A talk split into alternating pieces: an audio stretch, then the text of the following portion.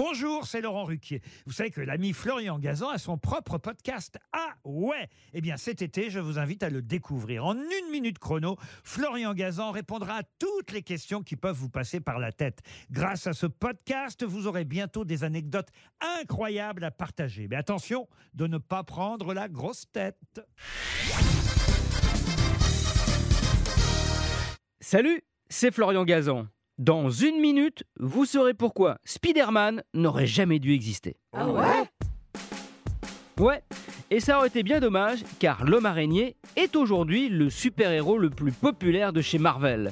Mieux, en 2019, il a été le plus googlisé en France avec en moyenne 277 000 recherches par mois. Ce qui semble normal, la toile, c'est un peu son truc à Spider-Man.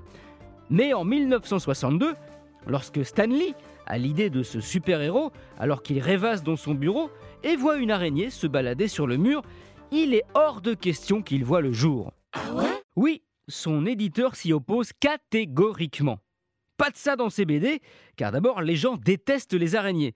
Et puis ce costume rouge et bleu avec la cagoule qui recouvre entièrement la tête, ce qui est inhabituel hein, jusqu'ici pour un super-héros, c'est totalement effrayant. Sans compter que les lecteurs veulent du rêve. Alors, les aventures de Peter Parker, un étudiant complexé qui galère pour gagner sa vie, même en étant Spider-Man, là, c'est le bide assuré. Donc, Stanley peut remballer son homme araignée.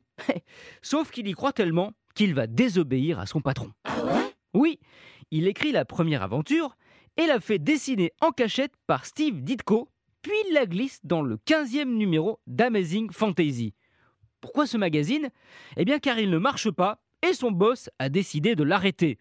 Comme ce numéro est le dernier, il n'ira pas vérifier ce qu'il y a dedans. C'est ainsi que Spider-Man voit le jour en cachette. Pas vraiment d'ailleurs, puisque c'est un succès immédiat et qui ne s'est depuis jamais démenti. La preuve, en 2015, un collectionneur a dépensé 1 million 100 000 dollars pour un exemplaire de la toute première aventure de l'homme araignée. Vendu à l'époque 12 cents. Et oui, Spider-Man a aussi le super pouvoir d'avoir rendu quelqu'un super riche.